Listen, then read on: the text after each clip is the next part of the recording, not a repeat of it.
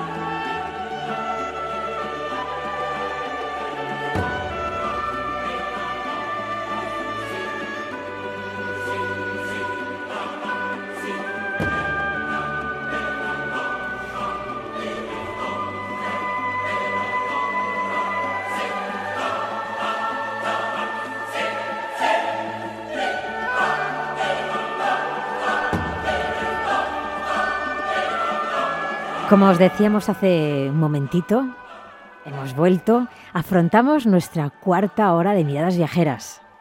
Una cuarta hora en la que regresamos con otros mundos, con Antonio Picazo.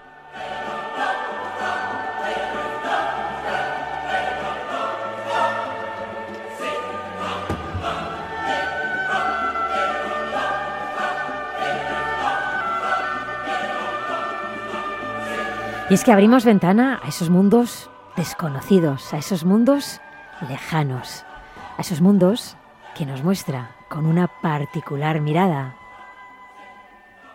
Antonio, Antonio Picazo.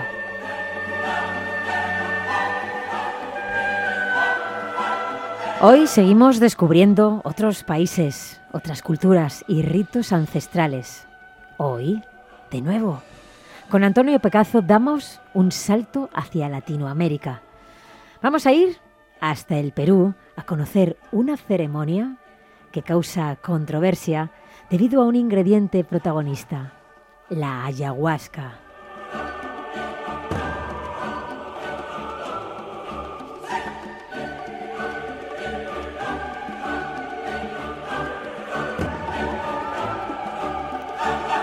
En 2008, el gobierno peruano declaró patrimonio cultural a los conocimientos y usos tradicionales de la ayahuasca, debido a que presenta un pilar básico de la identidad de las comunidades nativas amazónicas.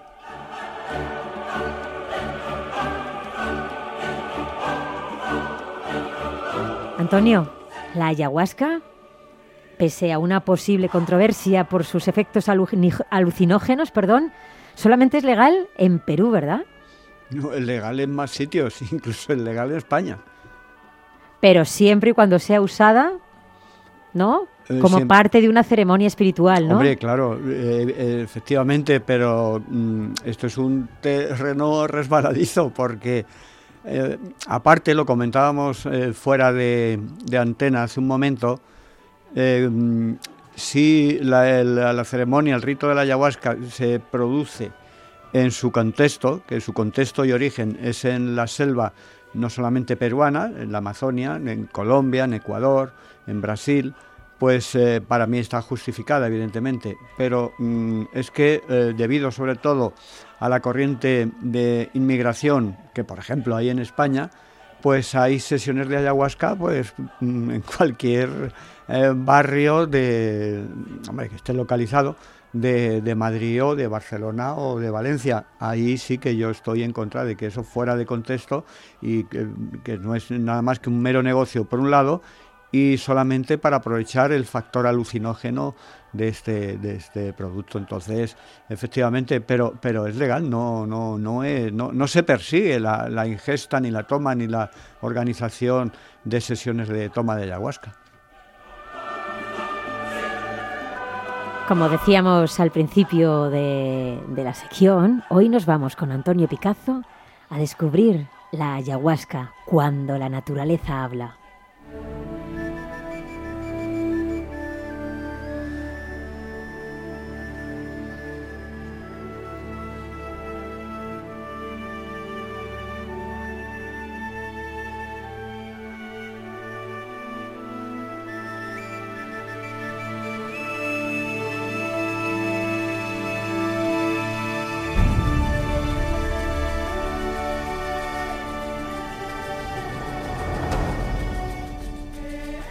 Cuando el ser humano calla, la naturaleza habla.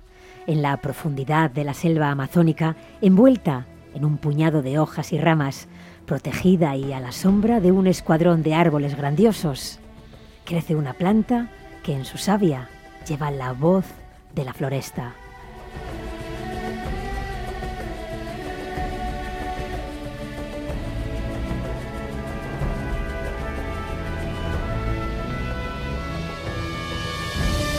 Y lo que resulta más misterioso, ese fluido amargo es el portador vegetal de los secretos de la propia jungla. Es la ayahuasca, uno de los tantos espíritus de la naturaleza.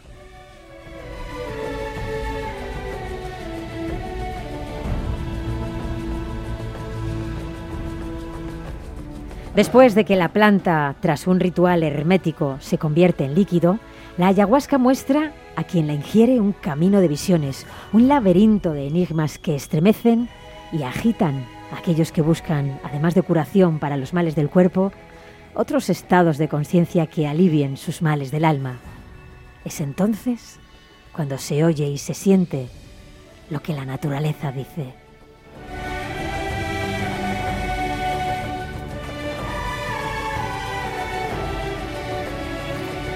Antonio, cuéntanos, ¿qué es y qué significa la ayahuasca? Bueno, la ayahuasca es un elemento, un elemento vegetal cuyo principio activo es la telepatina. En la preparación de la ayahuasca, puesto que necesita una elaboración, eh, en esa preparación, que es una preparación hacia una bebida, eh, se añaden dos potenciadores vegetales también, como es la chacruna y el toé, que eh, multiplican, que potencian, como digo, eh, los efectos de la ayahuasca. Pero básicamente en su origen la ayahuasca es una liana, que, una liana selvática, de altos poderes alucinógenos, pero también curativos. Eh, la bebida, que también se le denomina ayahuasca, se produce para esa ingesta, para ser bebida, pero tiene un proceso bastante laborioso eh, pero muy concreto. Eh, la liana se corta, eh, se trocea, se macera, se cuece, todo ello bajo un determinado código, bajo un determinado rito. Al líquido, y como ya se ha dicho, se le añade el toé y la chacruna, y la, la preparación y rito son fundamentales en la manifestación de los efectos que van a resultar posteriormente. la figura del ayahuasquero, que es un chamán, eh, que es la persona que dirige la preparación, el rito y la ingesta. Eh, todo eso es primordial en el proceso, como decíamos antes. esto no es un, juego, esto no es voy a probar a ver qué hago este fin de semana, pues vamos a hacernos una ayahuasca. Esto no es así. Esto eh, pertenece a un contexto cultural eh, selvático, indígena, y la falta de, rigor y la aplicación en el, procedimiento y en la preparación y en el posterior em, desarrollo del rito, pues pueden tener efectos si no se prepara bien, si no se concibe bien, efectos, eh, incluso daños serios para el que lo toma.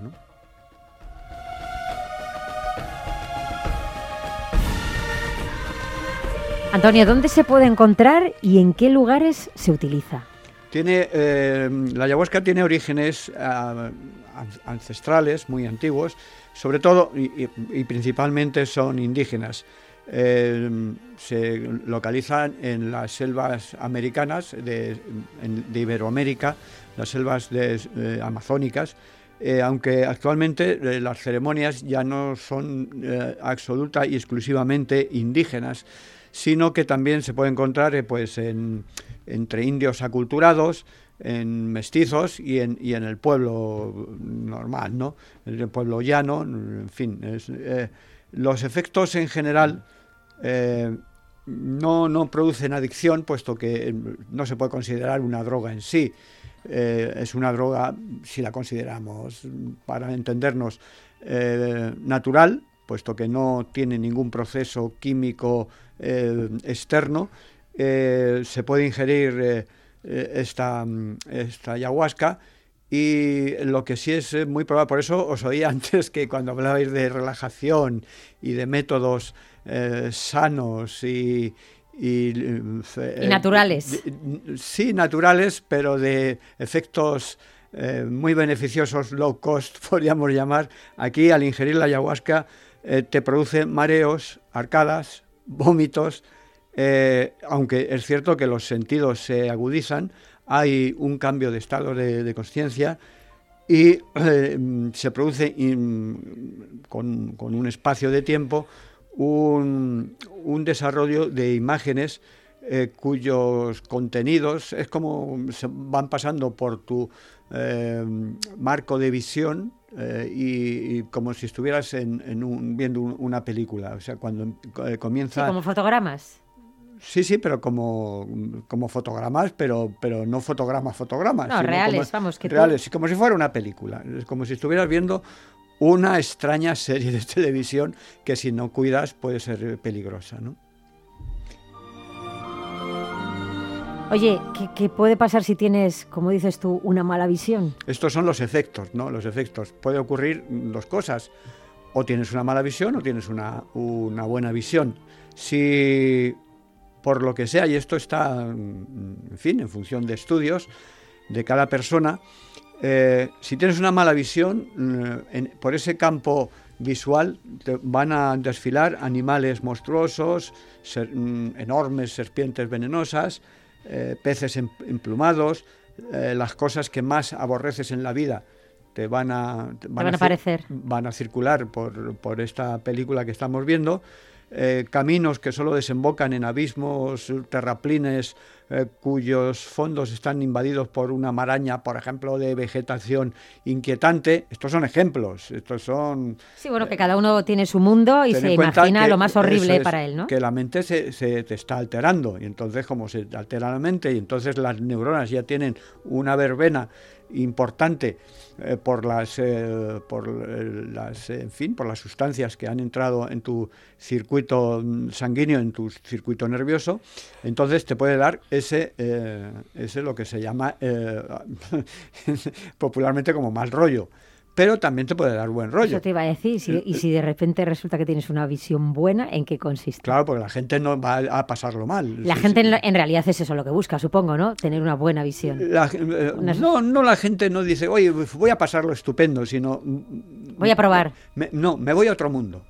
Y en ese mm. mundo pues entonces, claro, mm, posiblemente echa mano a, a, tu subconsciente y tus vivencias van a pesar a la hora de, alimentar las visiones que tú vas a tener en cuanto al desarrollo de la manifestación de la ayahuasca. Pero vamos a suponer, vamos a ser positivos porque si te da una buena visión, bueno, eh, mm, antes de nada, eh, si, tenemos una mala experiencia, ten en cuenta que el ayahuasquero, en la sesión, que luego veremos un, un, desarrollo de, la visión, de una sesión a la que yo asistí, el ayahuasquero, el chamán, el curandero, el brujo, llámale como quieras, eh, está en permanente contacto contigo eh, eh, mediante la telepatina, está en contacto contigo, sabe si estás teniendo un mal rollo.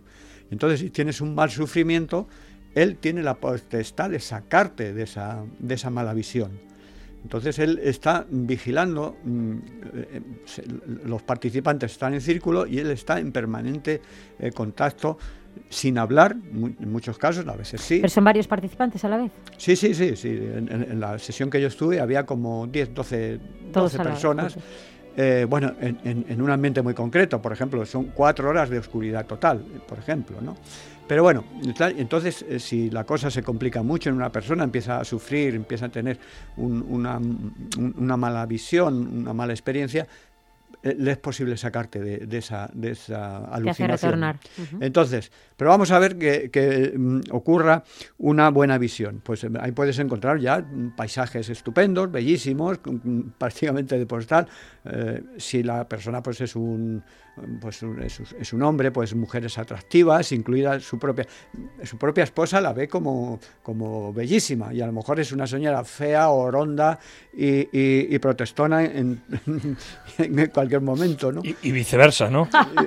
o no participan mujeres en las ceremonias. Las mujeres suelen, suelen ir, no necesariamente porque no tengo estadísticas, las mujeres suelen ir para más bien por, por los fines curativos pero van también para el tema alucinógeno, ¿no?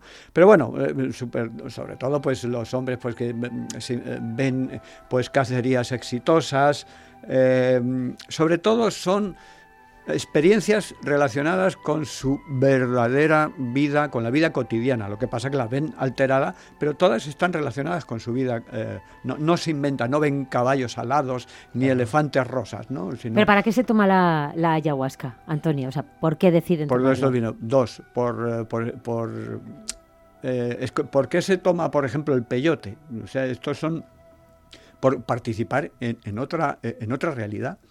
Eso por un lado. Si o sea, como una experiencia vital.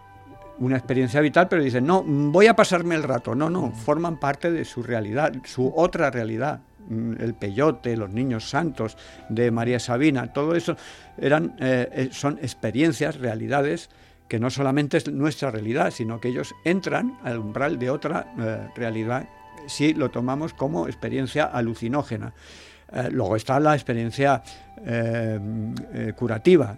había un par de señoras en la sesión que yo asistí porque tenían dolores en el, en el, costado. Tomaron ayahuasca y bueno, estaban pues como el que se toma una medicina. Toma, forma parte no de la, de la visión que tenemos nosotros de la realidad. Esta es nuestra realidad y la tenemos que entender. No hay telepatina, no, eso no existe. Bueno, esto no es para discutir. Esto es otra realidad de esta gente, del mundo indígena y, periferia y no es para discutir o no discutir, ellos lo ven así y, ya, está. incluso pues tienen la función curativa como tantas otras eh, plantas de, la selva. ¿no? Entonces, todo lo que se está relacionado con su realidad se manifiesta bien en, mala visión o bien en buena visión. Parece que estoy anunciando televisores, ¿no? Pero bueno, pero eh, en fin, todo lo que ve, su casa, él ve su propia casa, la persona ve su propia casa, su propia vivienda, pero la ve como un palacio la ve como, como una casa llena de muebles, estupendo, cuando es una, a lo mejor tiene una casa que es una Q3, ¿no?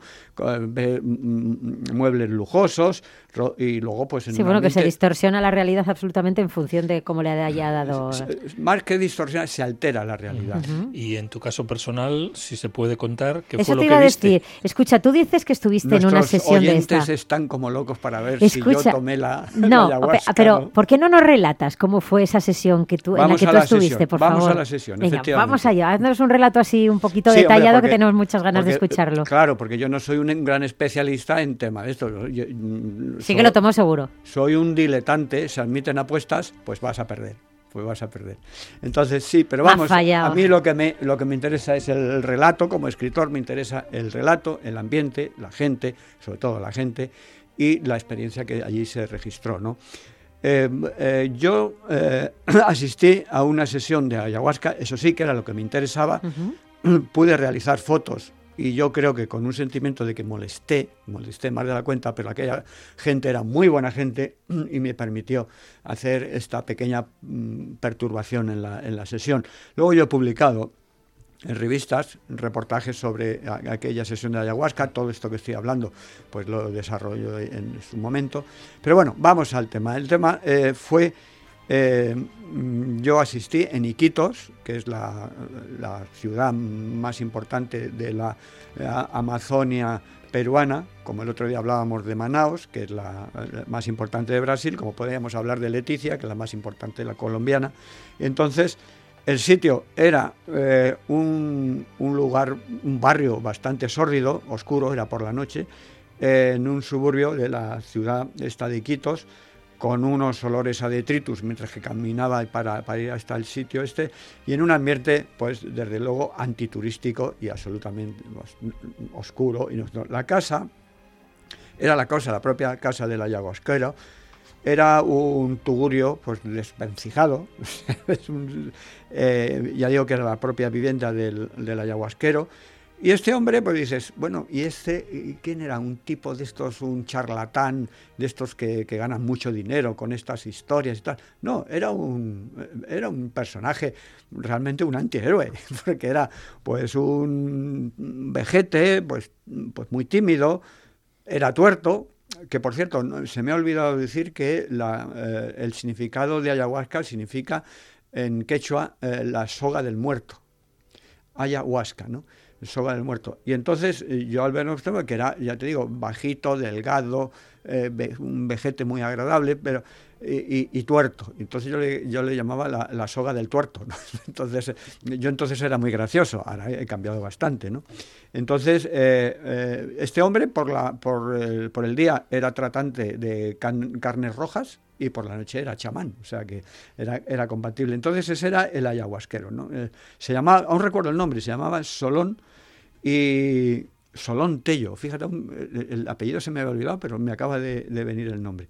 Y bueno, vestía con ropa vieja, con lamparones y una camisa, pues ya te digo, vieja, y se acompañaba de su sobrino, al cual estaba iniciando en, las funciones de, ayahuasquero, de curandero. ¿no? Eso en cuanto al ayahuasquero. Y luego los asistentes, que me preguntabas antes, pues asistía, pues eso, una docena de paisanos, y para eh, aprovechar tanto lo curativo como lo alucinógeno. ¿no? Entonces, este era, este era el ambiente y, ahora pues pasamos a la sala donde se produjo la sesión.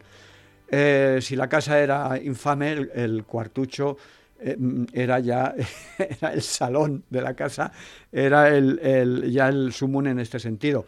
Las paredes estaban decoradas con un catálogo de, pues, de manchas y de goteras y de grietas pertenecientes pues, a diversas mm, escuelas y tendencias. ¿no?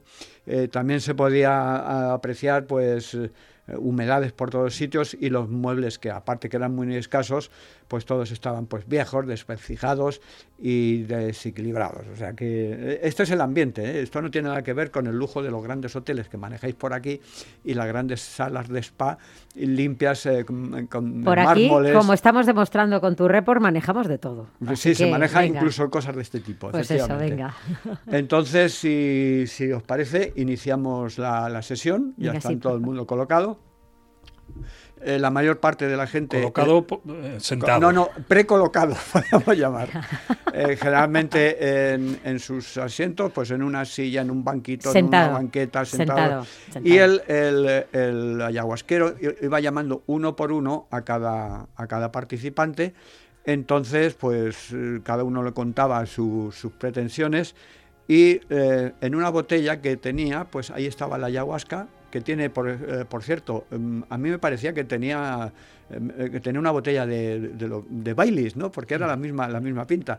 Desafortunadamente parece ser que el sabor no era el mismo, que era eh, bastante amargo, con lo cual inmediatamente la gente que tomaba eso, que toma, tomaban dos, dos, dos, rondas en un vasito, de, como si fuera de licor, e inmediatamente, antes de empezar la sesión, el ayahuasquero decía, antes de, como sabéis muchos, eh, antes de empezar la, ingesta, la toma de, la ayahuasca, ya sabéis todos dónde está eh, la letrina para que vayáis todos a vomitar, ¿no? Y efectivamente empezaban a, tomar esto y eh, se apaga la luz, estuvimos cuatro horas sin, sin luz y la gente iba al sitio este y se oían las arcadas y, los, y como la gente eh, vomitaba, etcétera, etcétera, ¿no?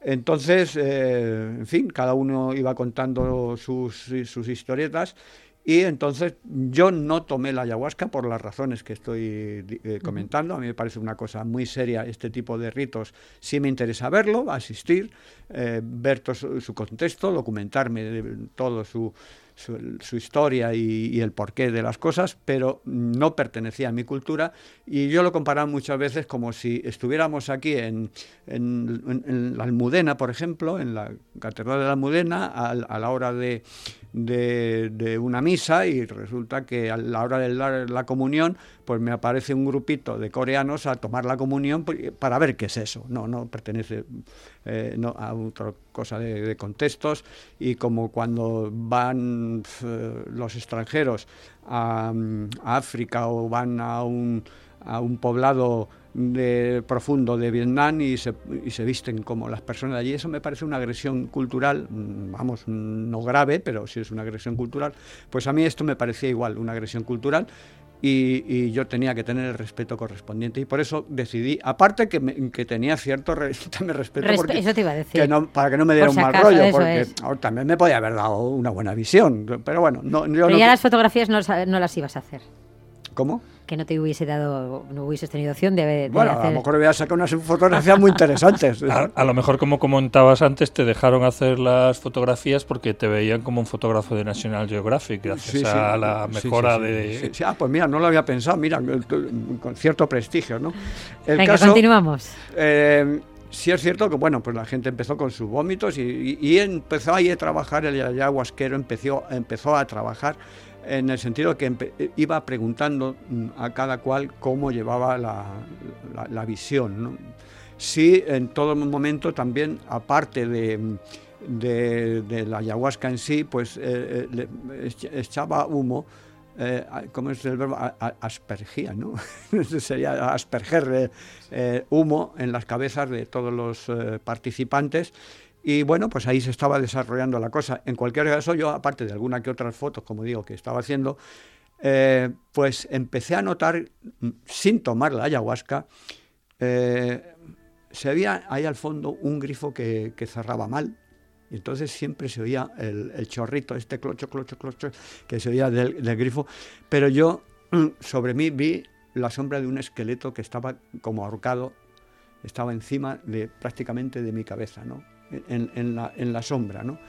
Y también en cierto momento, a la segunda o tercera hora de, de la sesión, empecé a oír yo estaba sentado como en, un, una mesa, una mesa un poquito alta, pero debajo de la mesa empecé a oír unas, un sospechoso ruido de toc, toc, toc, toc, toc, y el esqueleto que se movía así continuamente, ¿no?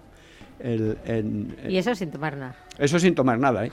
Y yo digo, me, me, estoy sugestionando. Y, y entonces digo, mm, yo creo que me voy a ir y entonces quise, quise o al menos cambiar de sitio, quise pero en ese momento estaba en todo su, eh, estaba en, todo su desarrollo y ahí sí que hubiera molestado yo porque estaba la gente sentada ya, algunas personas en el círculo y, ahí el, el, petardo extranjero dando vueltas por ahí y dije, bueno, pues me quedo con el esqueleto y me quedo con este ruido que cada vez es más fuerte y cada vez es más frecuente, ¿no? Y en cierto momento os vais a reír y os vais a, vais a decir que no, que no se está contando este que dice que no toma algo. Vi que se abría uno, un aparador que había ahí enfrente, enfrente de mí, pues como unos 4 o 5 metros. la sala era cutre, pero era amplia. Que se abría y salía un paquete. Un paquete que, como un dron, empezó a, dar vueltas por la, por, la, sala. Por, por, la sala, por el salón. Digo, ¿pero qué está pasando aquí, no? pero en un momento determinado ya acabó la sesión, ya la gente se hartó de vomitar, con sus rollos, con no sé qué, con no sé cuántos. Mm, se me olvidó decir que antes de la, de, la ingesta cada participante tiene que tener una pequeña dieta, no tomar carnes, en fin, por no extenderme, ¿no? Pero en fin, total, se dieron las luces, bueno, las luces, dos bombillas que había allí eh, raquíticas y desnutridas, y entonces eh, ya vi efectivamente el, esqueleto que, me había, incluso me daba golpes en la cabeza, sí, tal. Y es que era una soga que colgaba con un gancho, que es donde este hombre colgaba sus, sus, carnes, sus carnes rojas y tal y cual. Entonces, eh, y el toc toc, resulta que es que era una gallina que estaba picoteando porque se quería pirar del asunto. Lo que no supe finalmente es qué pasó con el, paquete postal, efectivamente. Por culpa de correos nunca llegó. Efectivamente, nunca ni salió ni, ni llegó.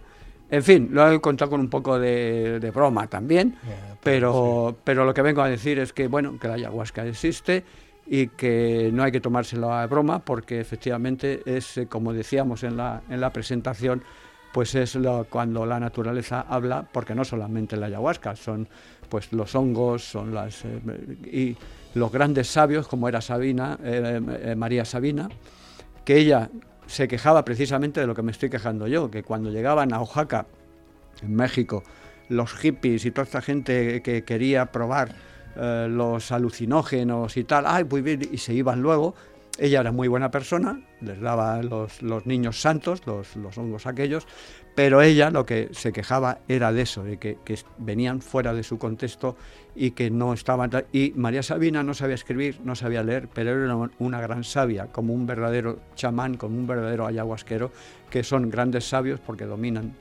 los verdaderos. Luego hay farsantes, que es la mayoría de los que están en España o en Francia o, o en Inglaterra. Y con esto acabo mi intervención sobre la ayahuasca.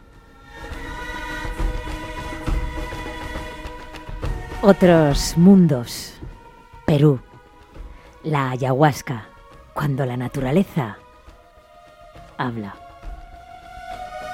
Antonio Picazo.